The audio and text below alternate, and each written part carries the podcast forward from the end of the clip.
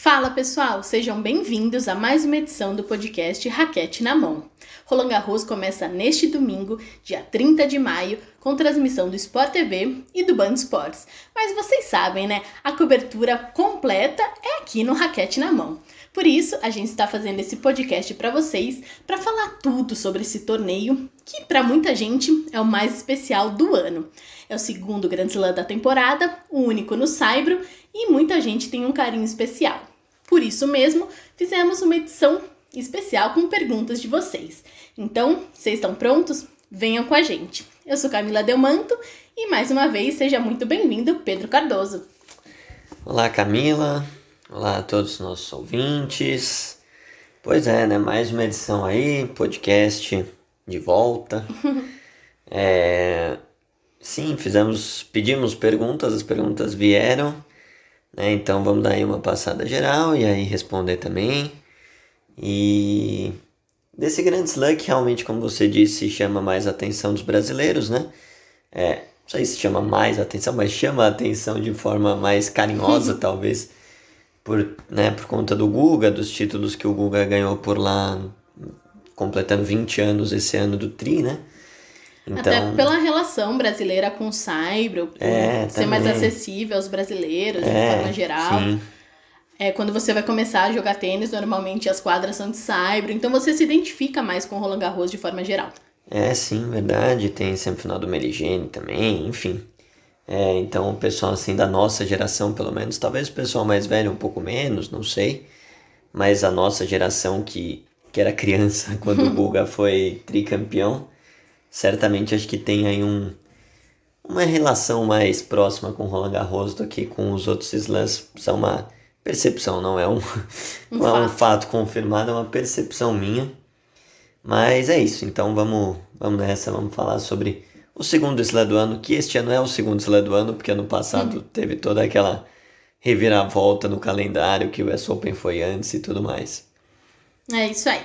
Bom, vamos começar com as perguntas que vocês enviaram pra gente. Se você quiser participar do nosso próximo podcast ou quiser ter a cobertura completa de Roland Garros e, claro, do circuito inteiro, ITF, é, circuito feminino, masculino, sigam o Raquete nas redes sociais. Estamos no Twitter, Instagram, contando tudo para vocês diariamente. Então, Twitter, arroba Raquete na Mão BR, Instagram, arroba Raquete na Mão. Agora sim, dando pontapé inicial ao nosso podcast Roland Garros, a primeira pergunta vem da Carita Sakashita, hum. espero ter falado certo. e ela já vem com uma pergunta simples, Pedro. Uhum. É o segredo que todo mundo quer ter resposta. É. E aí? Não sei o que é, mas é o segredo. Será que chegou a edição de Roland Garros que Rafael Nadal não ganhará? Lembrando que Nadal tem 13 títulos apenas de Roland Garros e agora uma estátua. Tem a estátua agora lá, né? Pois é, você vê qual, qual que é o. Já é quadra em Barcelona. O nome da quadra principal é a pista Rafa Nadal. Aí agora é a estátua lá. E é isso, né? E esses caras aí, não só ele, como Federer e Djokovic, principalmente no masculino, é, a tendência é que realmente tenham estátuas e homenagens e tudo aí ao, pelo mundo inteiro, porque é impressionante o que eles fazem. Ele não ganhou todas as edições que disputou, mas. Não. Mas não quase. Tem, é, mas quase. Né? Não tem como destacar que é praticamente uma unanimidade lá em Paris. Ah, é. É duas derrotas em 16 edições, né, de 2005 até 2020. E uma desistência. E uma desistência lá em 2016 que não foi uma derrota em quadra. É, então, não tem nem muito o que falar. É, não sei, será que chegou? Ah, sempre pode ser, né? O, é a ele, pergunta de um milhão. É, ano passado também tinha muita gente que achava que tinha chegado por ser numa época diferente do ano, bola diferente, o teto que o teto na xadrez que podia fechar então muita gente acreditou que. Tava frio também é, ano passado. então, clima diferente. Então, assim, muita gente acreditava no passado, por exemplo, que o Djokovic poderia ganhar do Nadal. E aí o que a gente viu na final foi aquele monólogo do, do, do espanhol. Então, assim, é difícil, né? Eu, eu já falei isso no passado, eu lembro no podcast pré-Roland Garros e falo de novo. Acho que assim, enquanto o físico não, assim, não deixar o Nadal muito para trás, o que a gente nem sabe quando vai acontecer, porque ok, 34 para 35 anos, é, mas ainda parece bem o suficiente para isso não ser um fator determinante. É, enquanto o físico você não olhar e falar, pô, o Nadal fisicamente acho que não aguenta duas semanas, cinco sets, tecnicamente, mentalmente, taticamente, em Roland Garros é difícil. É difícil apostar contra em qualquer jogo. Em qualquer jogo. Então, é, não, não sei. Assim, pode ter chegado, obviamente ele pode perder. Todo mundo pode perder. Senão não, seria o esporte, né? Mas eu não, não acho que ele seja menos ou consideravelmente menos forte do que ele foi em anos anteriores nos quais ele ganhou. Então eu ainda acho que ele é o principal favorito. É... A chave de fato não foi lá das muito amigáveis. É, o Popperin é uma estreia que não é assim, absurdamente dura, mas também não é o mais tranquilo que poderia ser. A segunda rodada, Gaston ou Gasquet, pegar um cara da casa. O Gaston tem aquela grande, tem, grande uhum. campanha no passado ficou marcado, mas não acho que teria qualquer chance contra o Nadal, sinceramente. E o Gasquet, até por uma questão de intensidade de jogo, também não. Então, assim, o primeiro cabeça de chave que o Nadal poderia encontrar é o Sonego, que também, Sonego, né? Que também vem de é, boa campanha em Roma, semifinal, complicou pro Djokovic, mas em melhor de 5 em Roland Garros, cara, não vai ganhar do Nadal. Então, assim, é muito difícil. Eu acho, por mais que a chave seja não seja tão tranquila, eu acho que eu não vejo Nadal caindo quartas contra o Rublev, possivelmente. O Rublev ganhou dele em Monte Carlo. Mas ainda o Nadal seria favorito. Mas talvez aí fosse o primeiro jogo que vai, se o Rublev tiver num grande dia, pode acontecer. Antes disso, acho que seria uma zebraço o Nadal cair antes. É, e obviamente aí na semifinal, uma eventual semifinal contra o Djokovic, por exemplo, que é o, um dos temas, né, que eles não ficaram, que eles acabaram ficando do mesmo lado por não serem cabeças 1 e 2, não, né, Nadal cabeça 3. Bom, então já aproveitando é que já é a nossa próxima pergunta. Ah, então já vai. Vamos supor que os dois cheguem, né, confirmem os favoritismos e se enfrentem na semifinal. Inclusive uhum. a próxima pergunta da Carita. Acredita que o Joko vai acabar com o Rafa na semi? Não. Acabar, assim. Ter uma. Tem que atentar para o verbo utilizado, né? Porque a pergunta é acabar. Acabar não vai, muito difícil. Não vai ser 6-2, 6-2, 6-2, que eu, que eu considero que seria acabar com o Nadal. Não vai ser. Uh, não vai ser como foi em 2015, que era o péssimo ano do Nadal, talvez o pior ano dele na carreira, ou um dos piores acho que o pior. É, e o Djokovic ganhou dele lá, não foi, não acabou com ele, foi, teve, não, não vou lembrar as parciais agora de cabeça, mas acho que teve sete no tie break. Então assim, acabar não vai. Mas pode ganhar. Isso, claro, não seria assim, uma surpresa. Falar, nossa, como que o Djokovic ganhou? Até porque uhum. o Nadal acabou de ganhar dele em Roma e já deixa bem claro que é, tudo que na quadradura o Djokovic tem de superioridade em relação ao Nadal nos últimos confrontos diretos no Saibro não tem essa mesma relação. O Nadal ainda consegue, ganhou a final de Roland Garros ano passado, ganhou em Roma agora. O Nadal ainda entra no Saibro assim, bem confiante contra o Djokovic, o que nem sempre acontece na quadradura. É... Ah, é visível a diferença. Então, acabar não, não vai acabar. Bom. Quer dizer, numa situação normal, né? Mas. Só depois ele né, acaba, pessoal, né? Depois ele, depois ele dá um pneu no Nadal e fala, é, aqueles Daí recortam é. esse trecho. Obviamente é. A gente não sabe. Se soubesse, a gente vivia de apostas esportivas, como eu sempre falo, pô. ganhava milhões com apostas esportivas se a gente soubesse exatamente o que ia acontecer. É isso. Bom, é, o legal desses podcasts de perguntas é que o povo se empolga mesmo, né? E no, mesma, uhum. no mesmo tweet, na mesma pergunta, já manda um combo de perguntas. Ah, mas tá ótimo, assim que tem que ser. Exato. E agora vamos para primeira de várias do uhum. Miguel Mills, que também sempre participa com a gente. Sim. Ele quer saber é, vamos supor, a gente falou aqui, né? Ah, é um possível Nadal e Djokovic na semi. Uhum. Mas para o Djokovic chegar à semifinal, ele pode ter que enfrentar Roger Federer nas quartas. Isso. Se ambos chegarem até as quartas de final. Sim. E daí ele quer saber, Pedro. Primeiro ele afirma, né? Roger está parecendo uhum. bem fisicamente, mas ele tem uma dúvida. Uhum. O Roger aguenta o Djokovic nas quartas? E aí? Ah. Hum. Hum. Aí não queremos ser é, chato. Dessa vez o Roger Federer. jogou no Saibro, né? Disputou é, um lá na Suíça. É, mas pelo menos, né? Antes ele até pulava a temporada é, toda sim. de Saibro, agora ainda tentou, mas perdeu na estreia. É, ó. Hum. Eu acho que o Federer já estaria bem no lucro se ele chegar para enfrentar o Djokovic nas quartas, tá? Ih, meu Deus. Eu acho que se ele chegar nas quartas já seria uma campanha bem bem boa, assim, sinceramente. Uh, porque, ok, muita gente vai lembrar que o Federer ficou sem jogar Roland Garros, como você disse, por anos e anos. E quando voltou em 2019, conseguiu ir até a semifinal. Contra o Rafa, naquele deu, vento é, maluco. Jogou contra o Nadal, ganhou do Vavrinka no caminho, que era um campeão lá também. É, inclusive o Vavrinka não joga Roland Garros esse ano. É, mas assim, estamos num, num ponto em que, da, da carreira do Federer, eu digo, que dois anos faz muita diferença.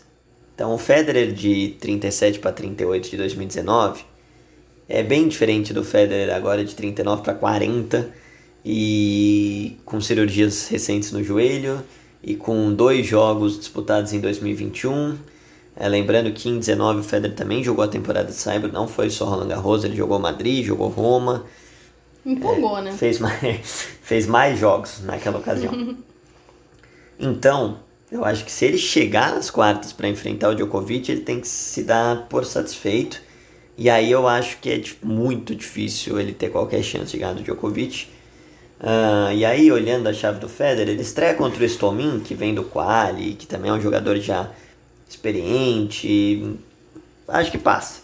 É. Na segunda rodada, ele pode pegar o Cilic, por exemplo, Cilic. Ou o francês, o Hindernet, que inclusive fez boa campanha recente em Lyon, é um cara que vem subindo no circuito, que já não é tão jovem, tem 25, 26 anos, mas é um cara que joga muito bem e que está subindo agora também porque ele demorou mais para entrar no circuito porque foi jogar universitário. É, então já seria uma segunda rodada dura. Aí na terceira rodada, talvez contra o Fritz, não é os nosso bicho-papão do Saibro, mas também seria um jogo duro. O Federer não acho que passaria por cima. E nisso você já poderia ter um desgaste físico que complicaria a vida para uma quarta de final contra o Berretini, para uma oitavas contra o Berretini. É, ou até contra o Gofan, que nem tá tão bem, o Musetti, que se chegar, enfim, é isso não, eu olhei a parte errada, olhei a parte errada aqui, beleza. Não é o Gofan não, tá gente, esquece o Gofan, é o Musetti, é, Berretini, sim. Pro, Berretini ou Aliassime? É, vou dizer que vai ser o Berretini, tá? Que chegou na final em Madrid e tal.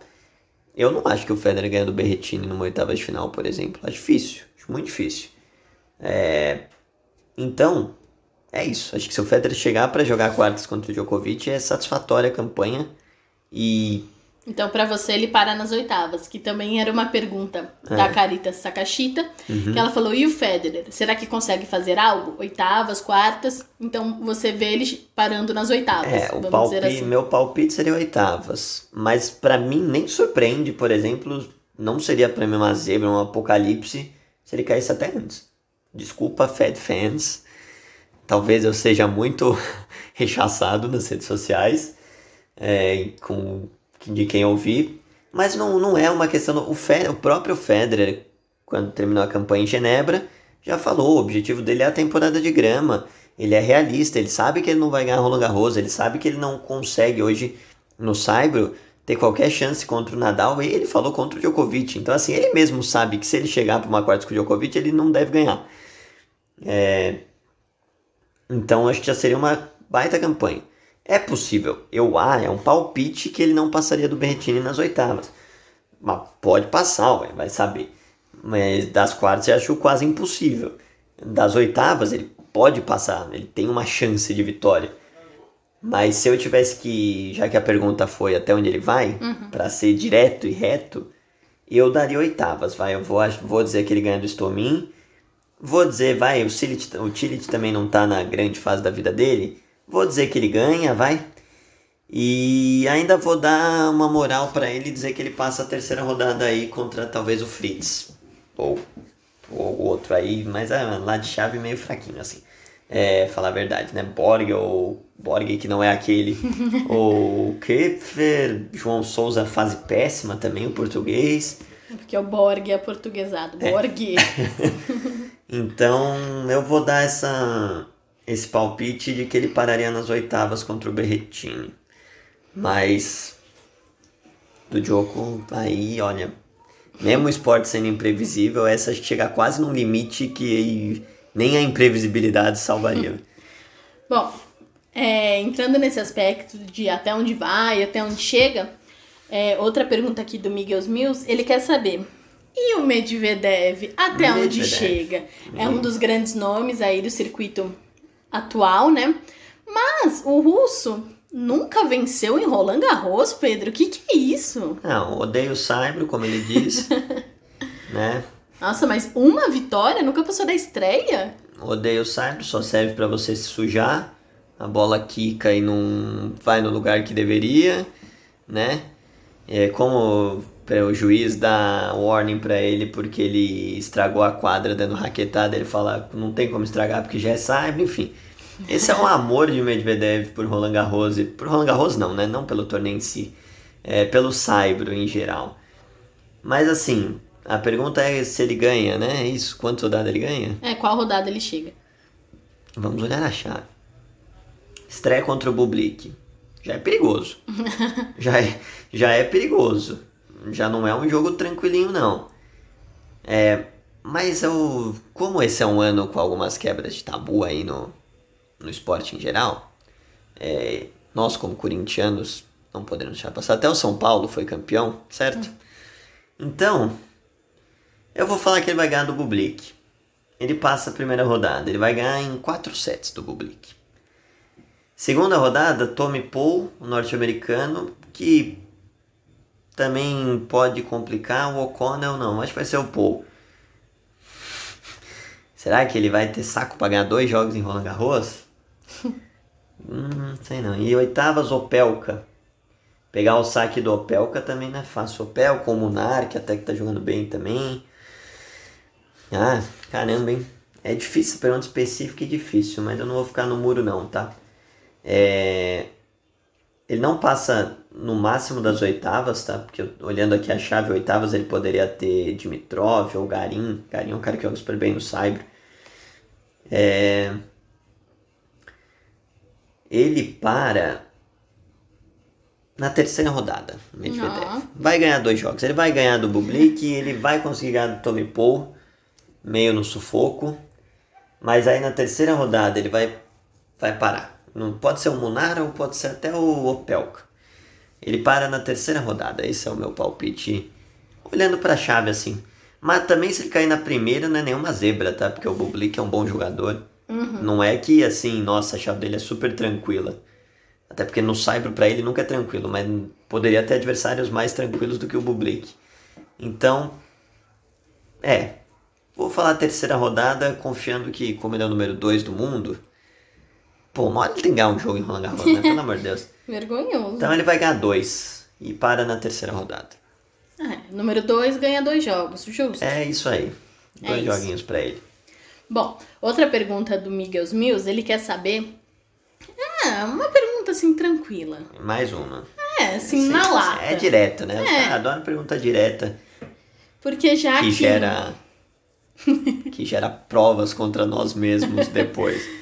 Já que Big Tree vai estar É. lá no, na parte de cima da chave se matando, Os três lá juntos. os três lá juntos, quem tá nadando de braçada na parte de baixo? Tsitsipas.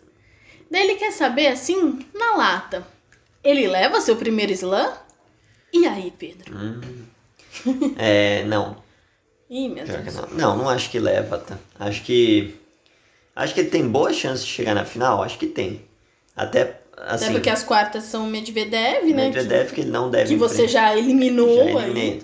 aí ele tá do lado ali do Tien, que talvez chegue no ano menos. Ano passado ele também não chegou no ápice, né? Mas assim, se você pensasse no Tien vice-campeão em 18, vice-campeão em 19, semifinalista em, em 16 e 17, é, o cara que quatro anos seguidos fazendo semifinal, pô, aquele time você poderia falar que estando de um lado da chave sem Djokovic e Nadal, pô, o time vai chegar na final, é o favorito para isso. Mas o time tá num momento complicado. Tim passa do Zverev nas quartas? É, então, eu não sei nem se ele passa do Zverev nas quartas, ele perdeu do Zverev em Madrid, por exemplo.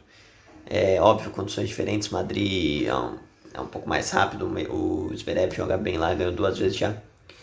É, mas o Chen chega, sim, fisicamente não sabe exatamente se está 100%, não chega com muito ritmo, o ano dele é complicado até agora. Então eu não sei exatamente nem se ele passa do Zverev numa eventual quartas, né? Que a gente, tudo aqui a gente tá falando, obviamente, projetando os, os aquelas, principais aquelas chegando, quartas final né? projetadas que todo mundo coloca no Twitter e tal. Porque você também tá do lado de chave, o Garinha é um cara competitivo, o, o carrinho Busta pode complicar, embora acho que não.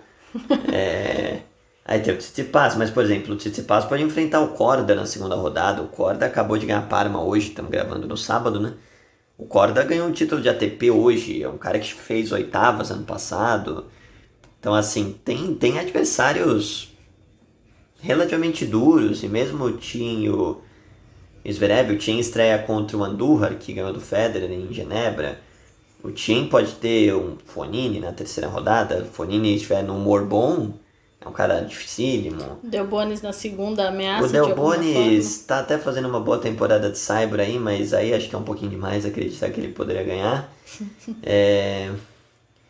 O Rude, pô, o Rude super bem, tá jogando muito bem no Cyber, semifinal em Madrid, semifinal em todo o Monte Carlo, semifinal em toda a TP 1000, é Masters 1000 no Cyber, o Rude tá fazendo semifinal. Ganhou título também em Genebra. Então, pô, o Rude é duríssimo, por exemplo. O Rude aqui é oitavas do. Não, oitavas é. É do Zverev, é isso eu já me perdi aqui na chave. Mas acho que é isso, né? A terceira é o Evans e aí o. Ah não, a Gucci é oitavas do Zverev. Ele é do Tien. O Rude é oitavas do Tien? Então. Não sei se o Tien ganha do Rude, então. Tem outros caras aí nesse meio. Mas o Tsitsipas eu, eu diria que pelo que fez nessa temporada de Saibro é o favorito nesse lado da chave, nessa metade. Então, eu diria que o Tsitsipas tem boas chances de fazer a primeira final de slam dele. Uhum. Agora, o primeiro título, aí acho que final é mais complicado. Seja Nadal, Djokovic, aí acho mais difícil ele ganhar. Mas, vamos ver, acho que ele chega com a expectativa de ir muito longe. E expectativa justificada pelo ótimo momento dele, campeão em Monte Carlo, quase ganhou do Nadal em Barcelona, quase ganhou do Djokovic em Roma. Mas são esses quases também que mostram que uma eventual final contra Nadal ou Djoko, ele ainda acho que entraria um passinho atrás. É isso. Bom, para fechar a chave masculina, antes da gente entrar nas perguntas sobre a chave feminina, ninguém fez essa pergunta, então eu vou fazer essa pergunta, Pedro.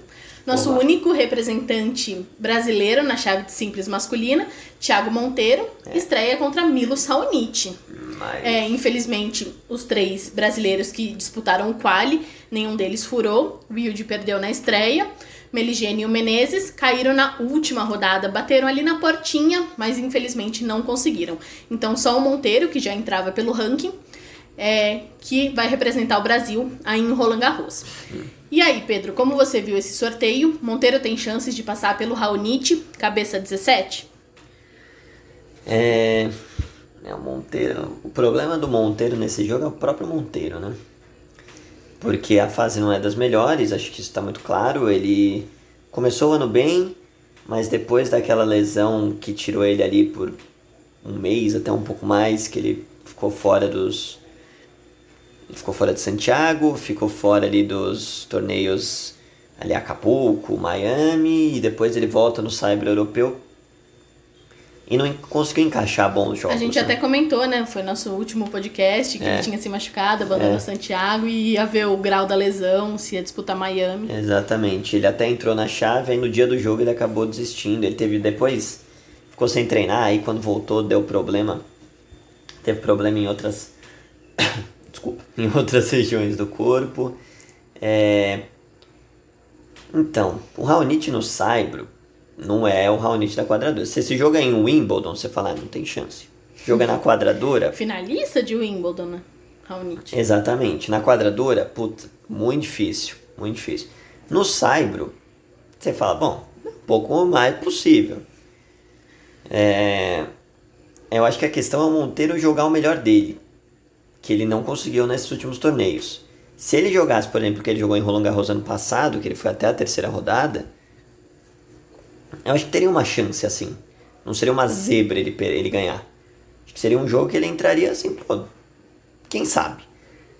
Porque é um cara mais adaptado a esse piso e tudo mais.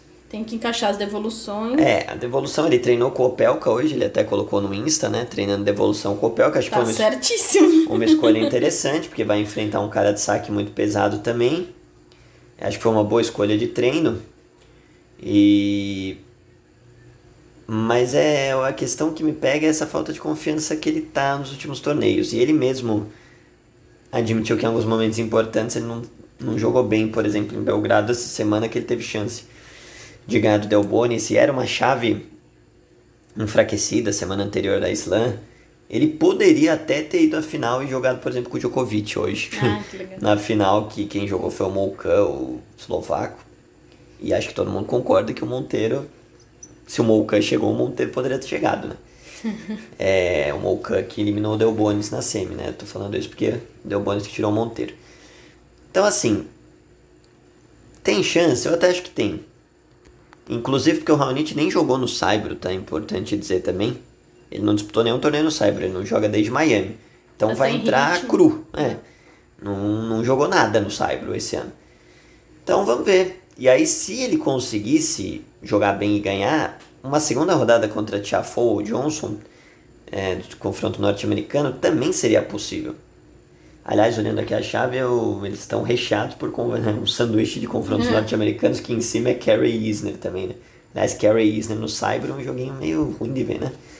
Com todo respeito a ambos, mas duro, né? É, Se ele conseguisse, eu acho que ele teria uma segunda rodada boa contra o Johnson ou o Tiafoe, hein? Daria até pra sonhar em repetir a terceira que ele fez é, em ano passado. Aí terceira rodada talvez contra um Carreno Busta, aí já seria mais difícil. Mas enfim, eu não apostaria no Monteiro.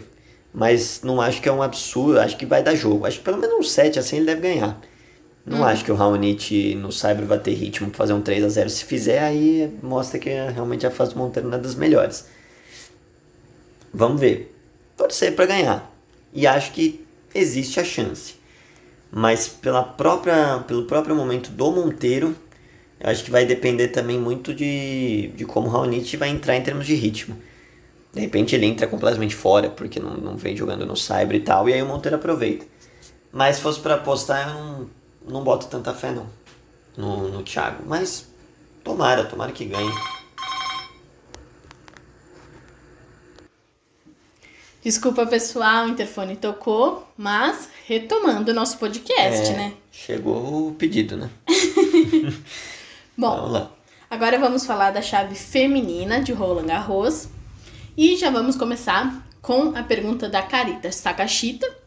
E ela quer saber, Pedro, até onde Serena pode chegar? Do mesmo jeito que ela perguntou do Roger, ela quer saber.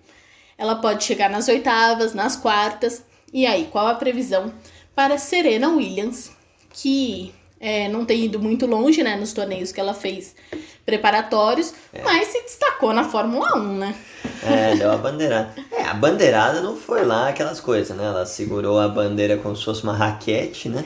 Batendo um backhand. backhand ali. Não foi lá, né? Mas mostra, obviamente, a importância da Serena para o mundo do esporte em geral. Talvez menos para o glorioso Max, Max Verstappen, que não pareceu muito animado de, de compartilhar a entrevista com a Serena, mas mostra como ela é uma figura extremamente relevante do mundo do esporte em geral. Mas, é, a Serena também, a, a gente falou do Federer, é um, assim, não é exatamente igual, até porque a Serena não teve cirurgias recentes no joelho, teve filho, né? Então, assim, é, obviamente me parece que não é mais a realidade da Serena ser campeã de Roland Garros, acho que ela também sabe disso. Acho que no Saibro realmente não é mais onde ela vai ter grande destaque. Ela jogou é, alguns torneios aí preparatórios, mas não foi longe. Jogou Roma, jogou Parma, não fez muita coisa, ganhou pouco, né? Ganhou. É, teve até o jogo que ela ganhou da juvenil italiana lá, Pigato, que até pediu para tirar foto com ela no fim, mas não, não vejo a Serena também indo muito longe. É aí pegando a chave, estreia contra a Begu. Já é um jogo que pode ser enrolado. A Begu é uma jogadora de saibro, assim, romena, né? Já não é fácil. Uma segunda rodada Buzarnesco ou Rusta. Já são jogos que eu acho que talvez em tempos anteriores você imaginasse que a Serena ia passar o trator, né? Fazer aquelas vitórias é, bem enfáticas. Eu acho que essa não é mais a realidade dela ela não passa, assim, ela já dificilmente passa tranquila por um jogo mesmo nas primeiras rodadas, pelo menos no Cyber.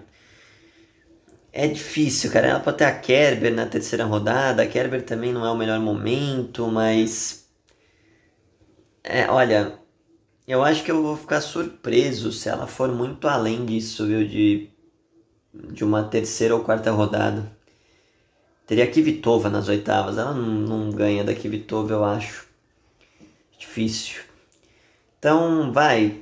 Como o Federer deu oitavas, para não ficar igual, para não ficar exatamente igual, eu vou falar a terceira rodada para Serena, vai. Acho que ela sofre, mas ganha da Begu, vai.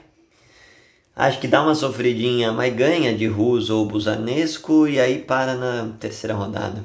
Esse é meu meu chute aí também, que é chute, é só pra pra, não só para responder a pergunta, para brincar um pouquinho, a gente gosta de palpite, né? Uhum.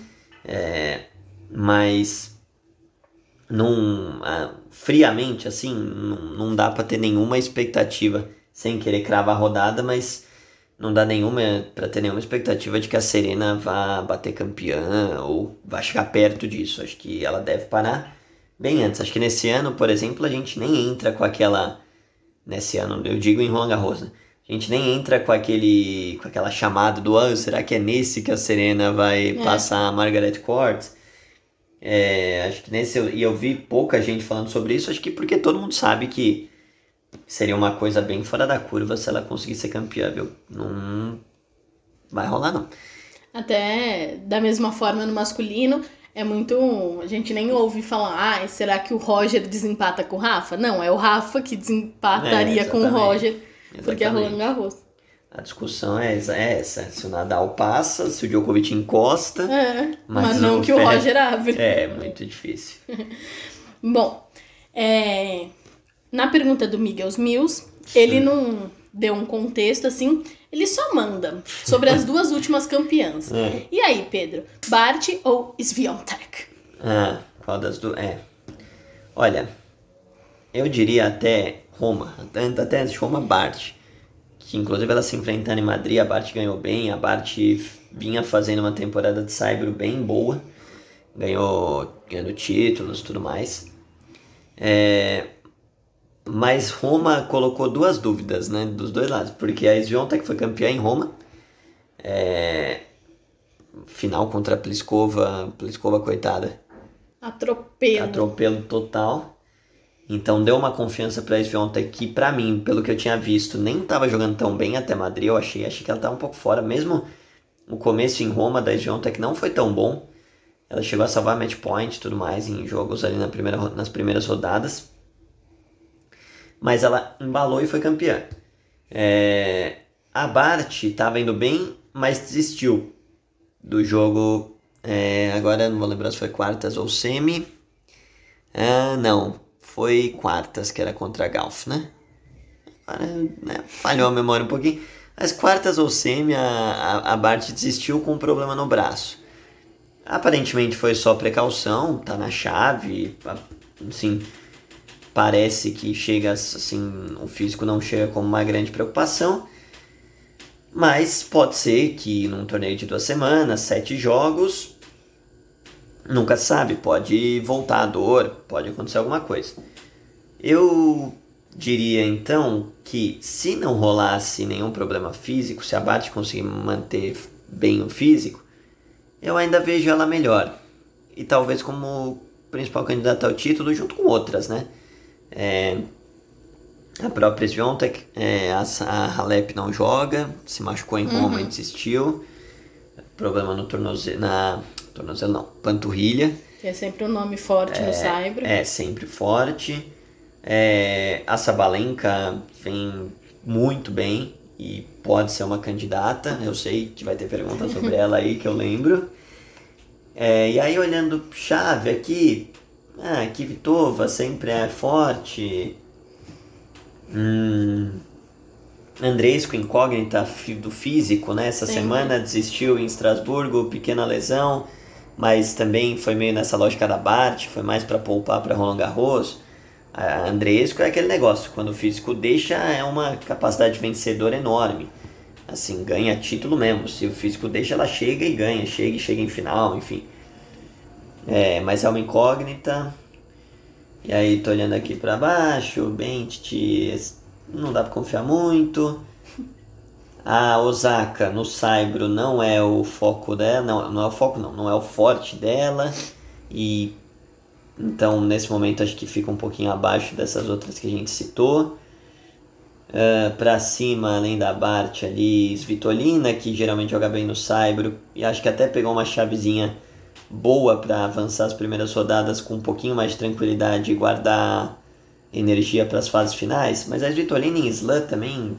É. Não, Estilo Pliskova. Né? É, ela e a Pliskova não conseguem ganhar, é impressionante.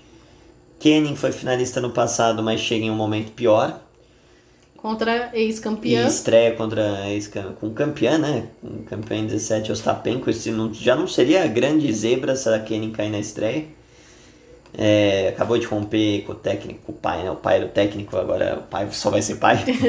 é, é, Sakari pode ser, pode chegar mais longe, mas assim, Sviontek e Bart realmente parecem, junto com a Sabalenka, talvez chegar como trio de frente.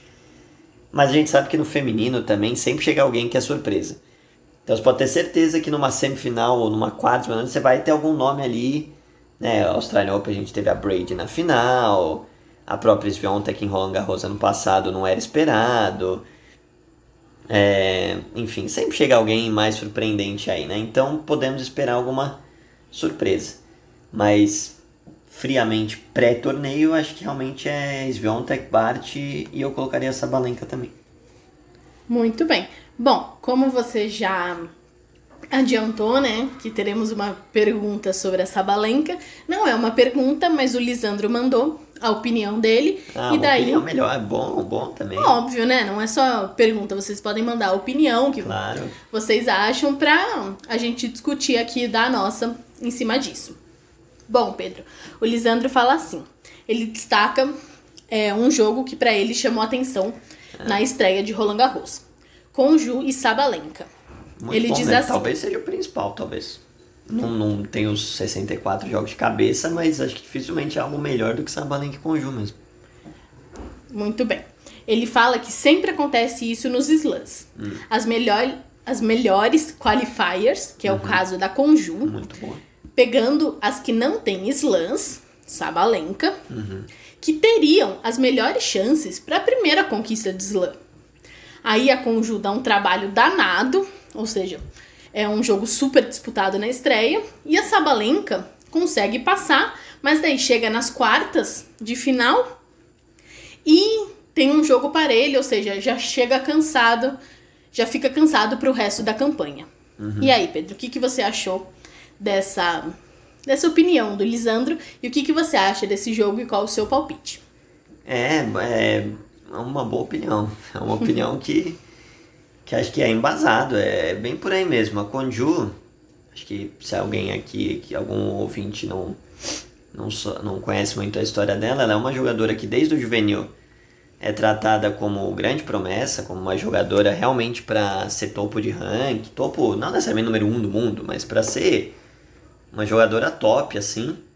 Teve muitos problemas físicos, muitos, muitos, é, várias cirurgias, cotovelo, então assim, ela teve o início, já no início de carreira ela teve muita complicação física. E hoje ela está com 23 anos ali e ela está agora tentando de novo uma volta e está tendo bons resultados. É, mas por ter caído muito no ranking por conta de todas essas lesões, realmente ela teve que jogar o quali, furou o quali e agora entra na chave. Realmente, se o físico da Conju tiver em dia, é, é um jogo duríssimo para Sabalenka. É, e isso pode acontecer mesmo, de ser um jogo duro e aí a Sabalenka ganhar, mas ganhar meio no limite ali e isso cobrar um preço depois. Pode acontecer mesmo, acho que é uma possibilidade real. É, e a Sabalenka tem uma questão também que nos slams ainda falta para ela, né?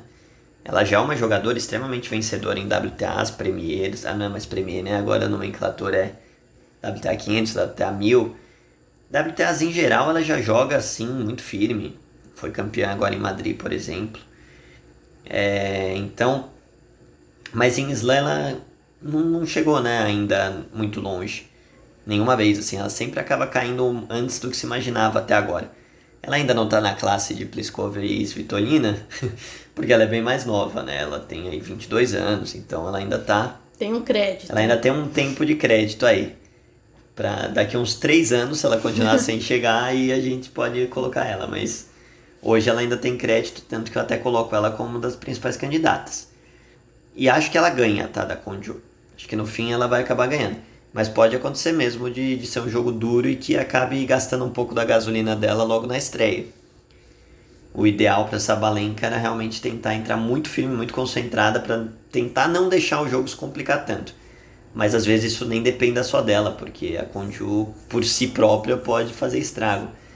É um jogaço. Espero, inclusive, que pegue uma das boas quadras ali, que até passe na TV, que a gente também vai falar sobre transmissão, porque é um dos grandes jogos da primeira rodada, somando masculino e feminino, sem dúvida. Muito bem.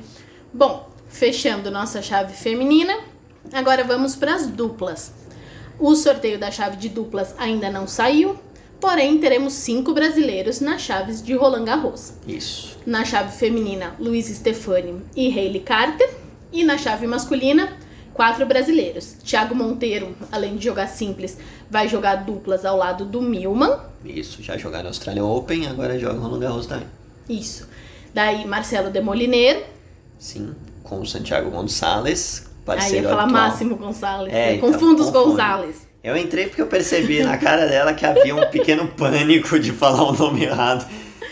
O, o Máximo Gonzalez, inclusive campeão de Parma agora hoje, hoje ontem, contra o contra não, com o Boleri. E mais o Demolineiro com o Santiago Gonzalez, o mexicano. Muito é, bem. Que eles vêm jogando juntos aí as temporadas de Cyber, tirando os Masters 1000 que o Demolineiro entrou com o Medvedev. Bom, Bruno Soares e Jamie Murray, sem surpresas. Dupla desde o início do ano. E mais uma volta, né? Meus amigos, O retorno. voltei. Marcelo Melo e Lucas Kubot. Olha lá, Melo e Kubot, they are back. Estão de volta, Melo e Kubot.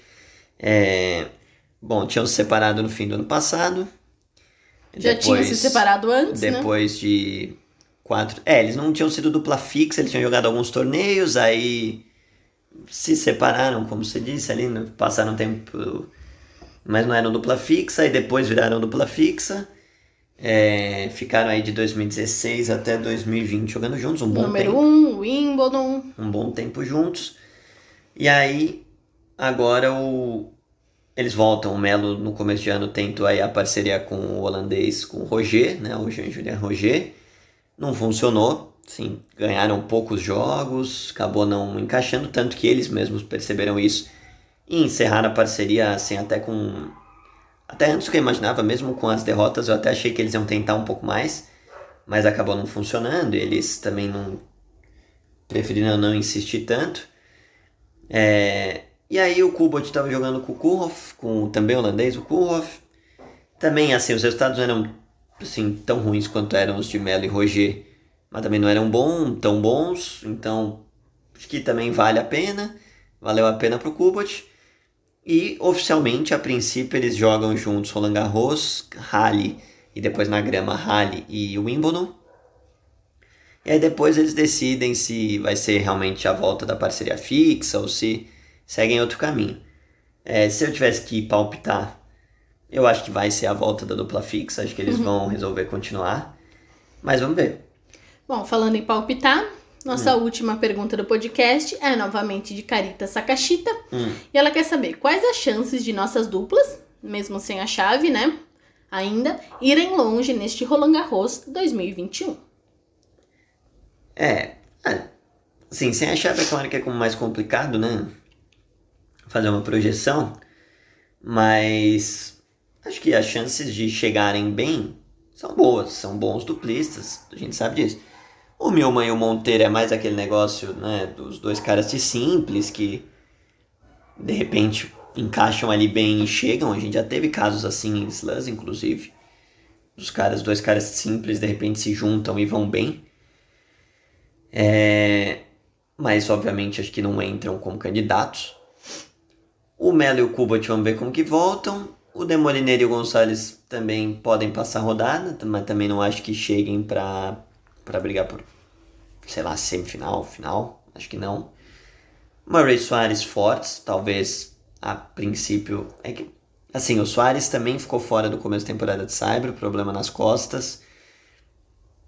E os torneios que eles jogaram juntos não, não, não ganharam tanto ritmo. Então acho que chega um ponto de interrogação também para Murray Soares. A princípio, se eu, assim, não, não acho que nenhum brasileiro chega como favorito dessa vez. A gente tem Pavic, Mekt Pavic, os croatas, por exemplo, que esse ano, ano fantástico até agora e que acho que chegam como favoritos. É, tem Herbert e Mahu, que sempre chegam fortes, ainda mais em casa. É, tem boas duplas aí que acho que talvez estejam um passinho à frente hoje dos brasileiros.